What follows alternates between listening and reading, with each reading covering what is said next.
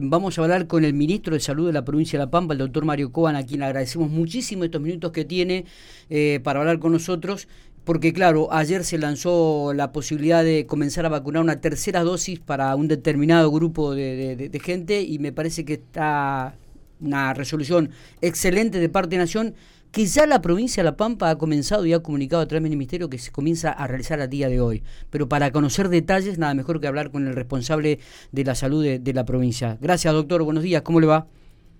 Hola, buen día. ¿Cómo está usted? Muy bien, muy bien. ¿Cómo estamos? Saludos a la audiencia, por supuesto. Bueno, este, bueno, qué buena noticia esta de, de aplicar una tercera o una dosis adicional contra COVID-19. Cuéntenos un poquitito cómo se va a desarrollar en la provincia de La Pampa, doctor. Bueno, eh, sí, efectivamente yo creo que es una, una, buena noticia y sobre todo este, lo que marca es eh, un, yo diría, un control eh, adecuado y un seguimiento apropiado de cómo va evolucionando la pandemia en el mundo y en particular en la Argentina. este, y bueno, aprovecho para, aparte, como ya les dije hace un ratito, saludar a todos los piquenses y a toda la zona norte que nos está escuchando seguramente. Totalmente, es así. Es, eh, es así, bueno, mejor, esto espero que sirva, que todo el mundo entienda, sepa y lo internalice. La pandemia no terminó.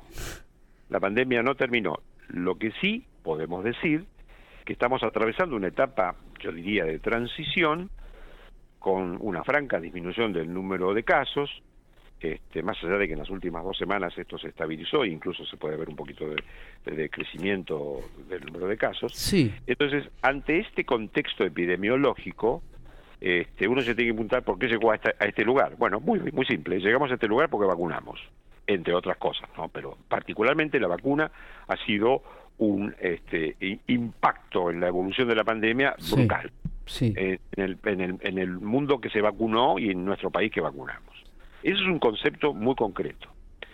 Con lo cual estoy invitando a toda la comunidad, estoy invitando a toda la comunidad a que continúe, que se continúe vacunando. Aquellos que iniciaron su primer esquema lo completen y los que no empezaron que lo empiecen. Porque digo esto y aprovecho y espero que también lo hago con un espíritu docente, digamos. Eh, mucha gente se ha aplicado la primera dosis y, y, ha dejado de ir a aplicarse la segunda dosis porque dice, no, cuando me pusieron la primera dosis me sentí muy mal, eh, tuve, tuve fiebre, tuve dolor de cabeza o tuve, o tuve dolor en el sitio de punción o inflamación o tuve náuseas, tuve malestar. Bueno, todo eso no es nada comparado con estar internado en terapia intensiva. Yo hace un ratito atrás a un medio de Santa Rosa le comentaba esto. Entonces, este, lo que logra cualquier plan de vacunación hoy en el mundo es disminuir la cantidad y la severidad de pacientes severos, graves, que internan en terapia intensiva y la muerte.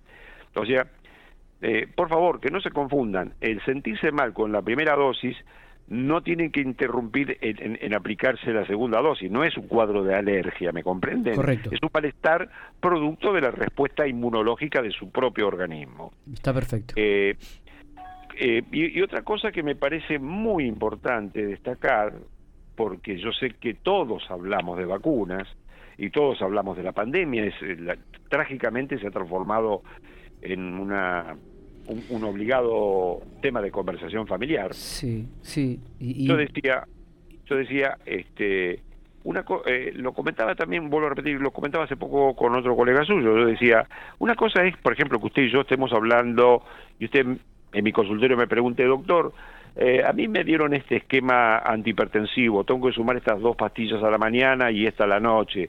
¿A usted le parece bien? ¿Cree que la tengo que...? Bueno, esa es una consulta clínica. ¿No es cierto? Una consulta habitual. ¿Está? Sí, sí, sí. Y otra cosa es preguntar, y yo lo digo esto con absoluto respeto a todos mis colegas y a todo el equipo de salud y, que, y, otros saberes de la salud.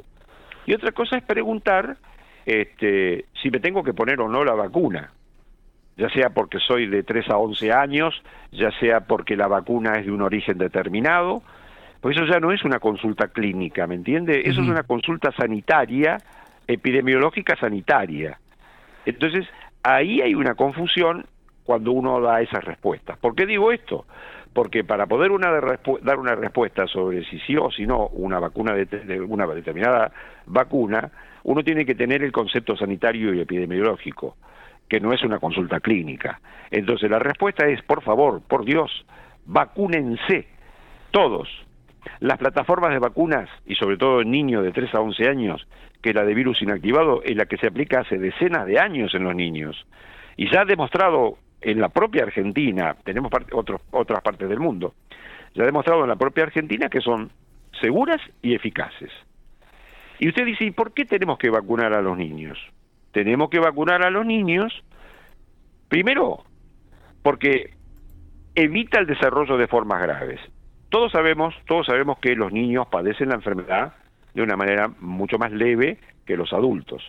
Pero hubo 294 muertos este, eh, en lo que va de la pandemia, en, digamos, con una mediana de edad de 12 años. Es decir, no es cero. Primero eso. Está. ¿Está? Sí, sí, está claro. Disminuye eh, la forma grave. Después otro dato que no es menor. Facilita que los chicos socialicen. No es tan fácil hacerle poner un barbijo a un chico de cuatro años.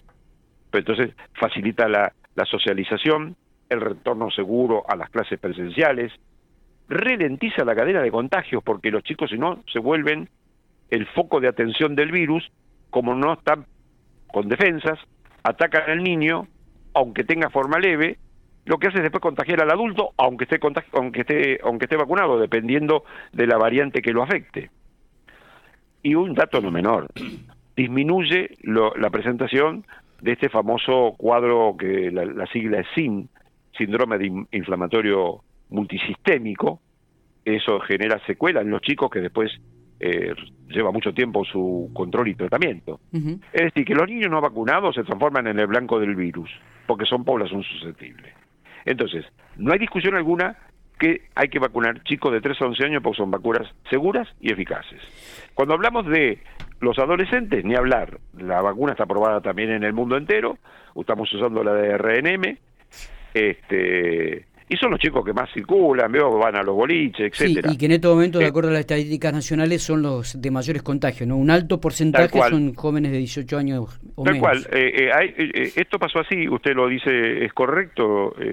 el dato era que este, hasta hace poco tiempo, hasta, digamos, hasta agosto, el 10, casi el 11% del total de casos eh, de, detectados en la Argentina correspondían a menores de 18 años. Hoy estamos alrededor del 25%, o sea, se duplicó. Claro. Entonces, hay que vacunarlos. Hay que vacunarlos.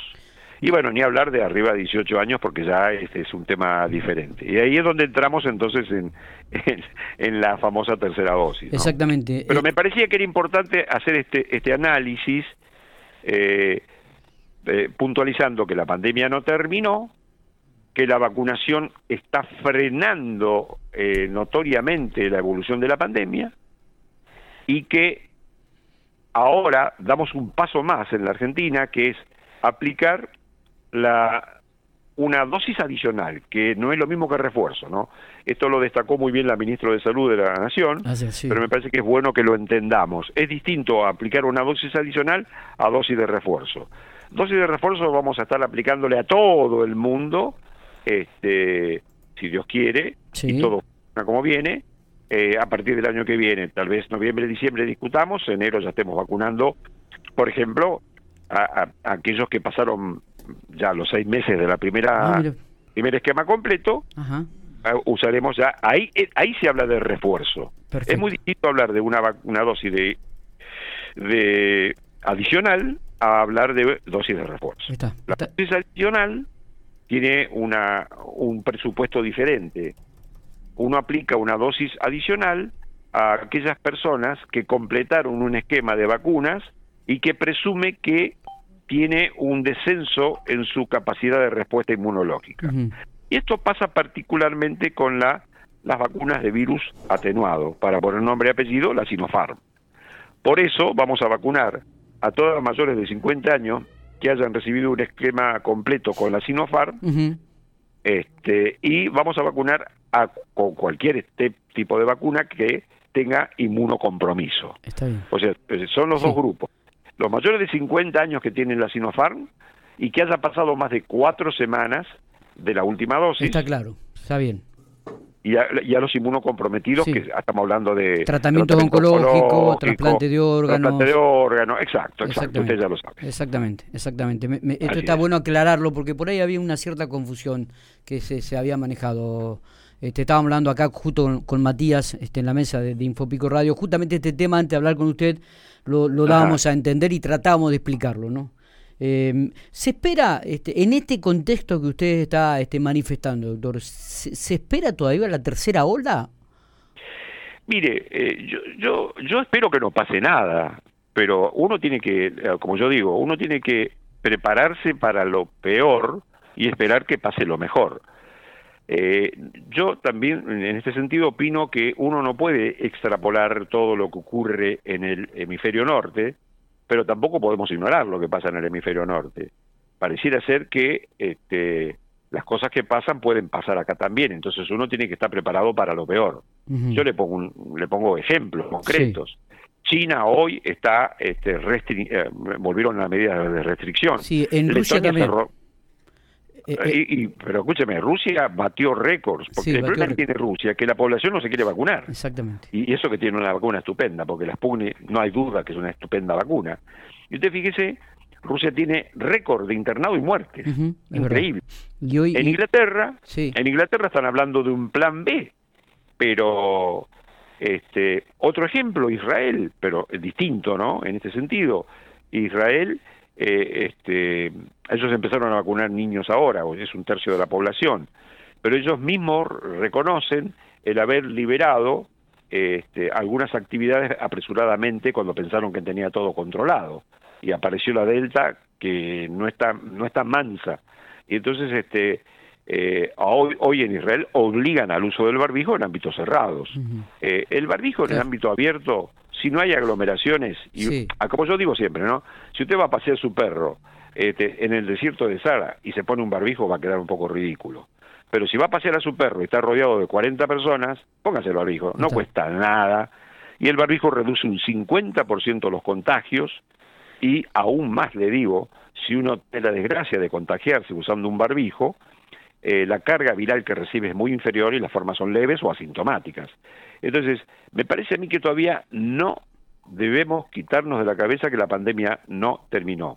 No estoy asustando a nadie, estoy diciendo, seamos conscientes, seamos inteligentes, cuidémonos y vacunémonos y vamos a poder tener las libertades que logramos conseguir, vamos a poder seguir trabajando, vamos a poder seguir produciendo. Este, yo creo que a los decisores del mundo les tiene que caer la ficha que si no tiene la población sana, no tiene buena economía. Para que la economía funcione, tiene que tener población sana. Esto así de simple, así de claro. Y no sé si lo aprendieron, pero espero que lo hayan aprendido. Porque mucha gente sigue pensando que eh, en salud se, se gasta, cuando hay que pensar que en salud se invierte. Está bien, uno puede hacer malas inversiones, entonces sí está gastando. Pero si uno es coherente y es eh, digamos, con, planes precisos, concretos y definidos, como creo que lo tenemos nosotros, que nos ha, que se han perdido un poco en la neblina de la, de la pandemia, pero hemos hecho inversiones que van a quedar para la provincia por muchísimos años y seguramente vamos a tratar de seguir mejorándolo.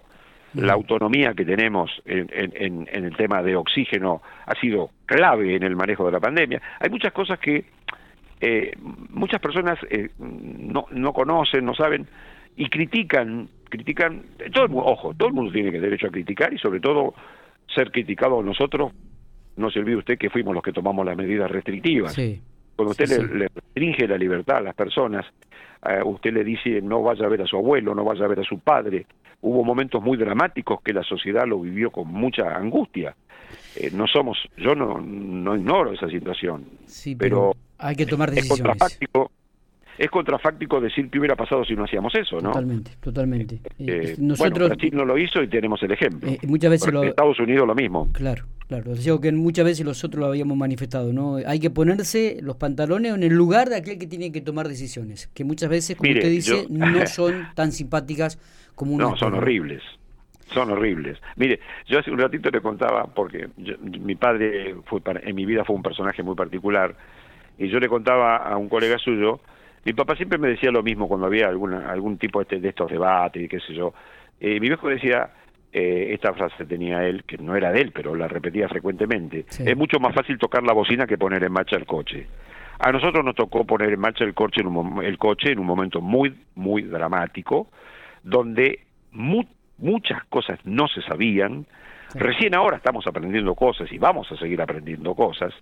Entonces, este, eh, decir que se restringió apresuradamente cuando había poca cantidad de casos, a ver, yo digo, no sé si es así, porque si nosotros no hubiéramos restringido precozmente y hubiéramos pasado de una treintena de camas a 139 camas de terapia intensiva, y hubiéramos no hubiéramos restringido, no hubiéramos, podido tener, no hubiéramos podido tener esas camas y hubiera habido un número importantísimo de infectados, ¿cómo lo atendíamos?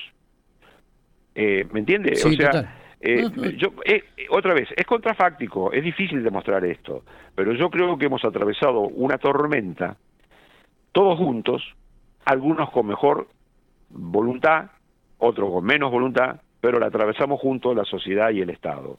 Y La Pampa por más que digan lo que digan, yo tengo la visión global del país y la visión del mundo y creo que La Pampa hizo las cosas bien.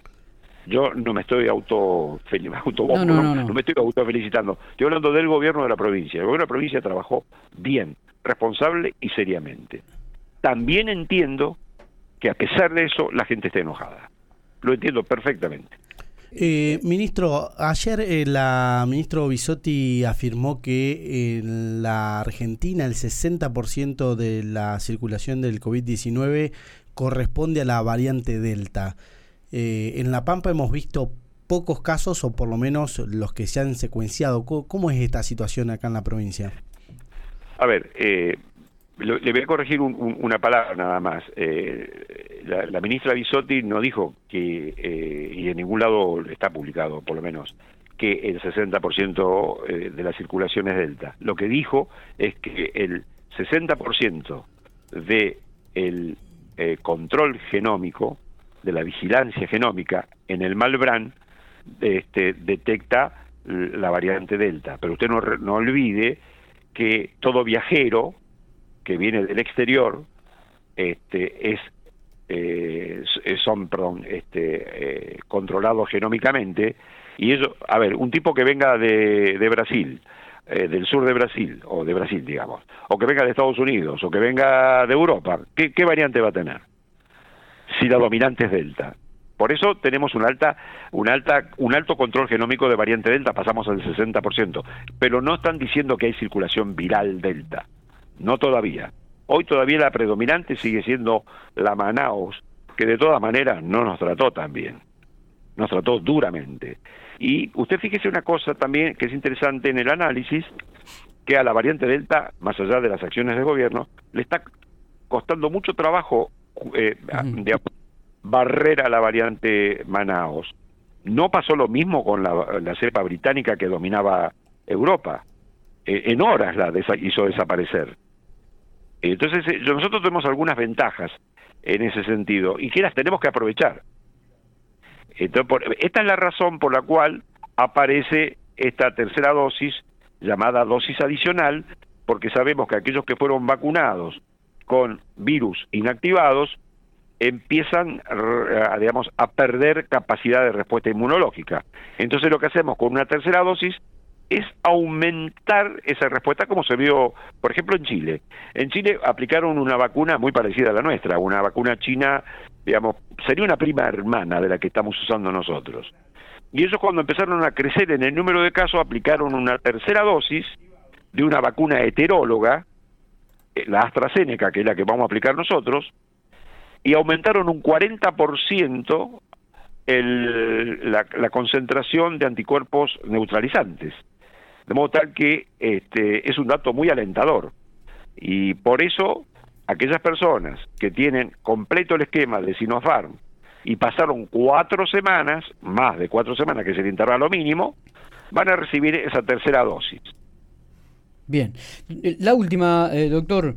Em, de acuerdo a su experiencia, ¿no? Eh, ¿Qué es lo que volvería a hacer y qué es lo que no volvería a hacer eh, de lo aprendido en esta época, estos últimos dos años? es una pregunta muy difícil de contestar porque todavía estamos aprendiendo qué hacer en algunos temas. Pero yo le voy a decir algo que tal vez, y no es esquivar la pregunta, yo lo que digo que lo peor que nos pasó en la Argentina y en el mundo, pero yo hablo de mi país, es la eh, discusión del plan de vacunación, del, del control de la pandemia, se transformó en una discusión política cuando siempre debió haber sido una discusión sanitaria. Y esto eh, realmente ha perdido el eje todo el mundo. Por eso tenemos tantos problemas en explicar, en hacer entender, porque la gente perdió confianza. Y la gente perdió confianza por esto que le estoy diciendo, por la politización. Fíjese, eh, ¿usted cuando se fue a vacunar, alguna vez preguntó el origen de la vacuna? No, no. No, no, no, en su vida. Pregúntele a su papá, pregúntele a su, tío, a, gente mayor que usted, y nadie pregunta el origen de la vacuna. Hoy hay gente que está opinando que si la vacuna es de origen tal o cual, yo no me la aplico, voy a esperar que venga la vacuna tal o cual. Y no entienden que están entrando en lo que muchas personas, este, muchas, un grupo de personas trabaja en geopolítica y en economía. Por ejemplo, los que fabrican la vacuna X, cuanto más vacunas le vendan al mundo, más ganan ellos.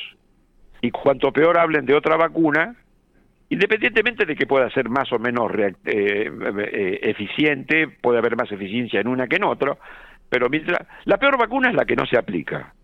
Y este, dar mensajes negativos, eh, digamos, ha jugado muy en contra a todos los países y al nuestro, por supuesto, también. Entonces, si usted a, la, a la pregunta suya, mi respuesta inicial es evitar politizar la discusión sanitaria.